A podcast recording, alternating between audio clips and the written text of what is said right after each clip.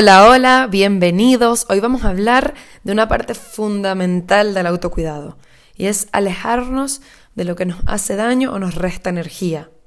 El autocuidado va más allá de cuidar nuestra salud, nuestro descanso o nuestro cuerpo. Es cuidar también a qué le damos nuestro enfoque o nuestra energía. No sirve de mucho ponerte una mascarilla hidratante por la noche y luego por la mañana tener que ir a un lugar o estar con una persona que drena por completo tu energía.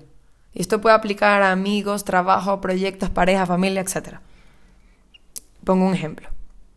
¿Te ha pasado alguna vez que vas a un sitio y suspiras de agotamiento cuando te vas porque esas personas te agotaron mental o emocionalmente? A esto me refiero. Este tipo de personas son lo contrario a autocuidado para ti. Ay, Laura, pero ¿qué hacemos si los queremos? ¿Y si son parte de nuestra familia? ¿Y si eso significa alejarme de todo mi entorno? Hmm. Hay mucho por revisar, ordenar y resignificar antes de tomar una acción. Es difícil, sí. Tal vez no tengas que irte, divorciarte o dejar de hablar con una persona para alejarte. Puedes comenzar primero por marcar límites. Capítulos del podcast anteriores. hablar con esa persona, a ver si por suerte quiere escuchar.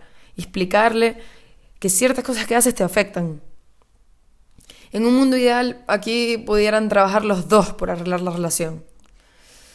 Lo único imposible es lo que no se intenta, aunque sea difícil. Pero, pero, pero, pero, pero, pero, pregunta importante. ¿Quieres que se arregle esa relación? ¿O quieres seguir en una posición, aunque sea inconsciente, de víctima? Es una pregunta dura, lo sé, pero es importante en este tema, es clave. No basta con alejarnos y quejarnos. Hay que vivir ese duelo. Si llegamos a alejarnos, hay que vivir ese duelo. Hay que intentar sanar. Tratar de entender por qué estábamos enganchados a esa relación y cómo alimentábamos ese vínculo.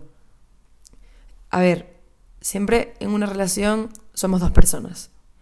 Y elegir quedarte en un sitio que te daña, del que te puedes ir, si te puedes ir, te hace responsable.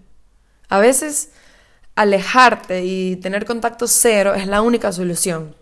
O lo único que eventualmente te va a dar paz. Porque claro, justo cuando nos vamos, mm, ahí no está la paz, un poquito más adelante. Incluso mm, alejarnos de personas de nuestra familia, si es necesario. Ojo aquí. El tema de la familia es un tema tabú. Es como, hay como un mito de que la familia lo es todo y que tenemos que soportarlo todo y no. Si la otra persona, sea quien sea, no está dispuesta a reconocer y trabajar su parte, a cuidarte, difícilmente puedas quedarte y estar bien al mismo tiempo. Porque tú puedes quedarte y estar fatal, o puedes irte y, bueno, eventualmente estar bien. Todo depende de cada caso. Cada caso y cada familia, cada pareja, cada lo que sea, es un mundo.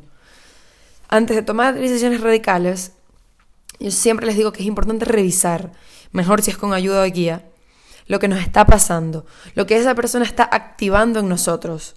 ¿Y qué pasa si rompemos esa relación? Ojo con alejarnos de tanto y de tantos que también perdamos relaciones de valor. Aquí no estamos buscando ser radicales, no es que nos vamos a ir de todo y ya, no. Estamos buscando nuestra tranquilidad. Otra cosa que podemos hacer, depende del caso, ojo, es que tal vez puedas alejarte emocionalmente de lo que te daña, que a veces son tus propias expectativas, lo que le estás pidiendo a la otra persona, tus ganas de que la otra persona sea responsable de tu bienestar, por ejemplo. Alejarnos emocionalmente es una opción cuando es algo puntual y concreto lo que nos afecta. Si la otra persona en un tema puntual no nos entiende o no nos apoya como quisiéramos, mm, podemos trabajar por separar eso del resto y soltar las expectativas o la ilusión de controlarle. ¿Quién sabe si cuando sueltes, esa persona termina involucrándose? A ver, también puedes hablarlo, trabajar los dos, el grupo de personas, por llegar a un punto medio. Recordemos siempre que nosotros también le sucedemos a las otras personas. Y a veces podemos pedir cosas que les resulten muy difíciles o cosas que les disparen sus propios miedos. Ojito aquí. No se trata de alejarnos de todo el mundo y encerrarnos. Es sanar vínculos. Si para sanar hay que alejarse, que así sea. Pero no confundamos irnos por rabia que irnos por sanar. Les mando un beso.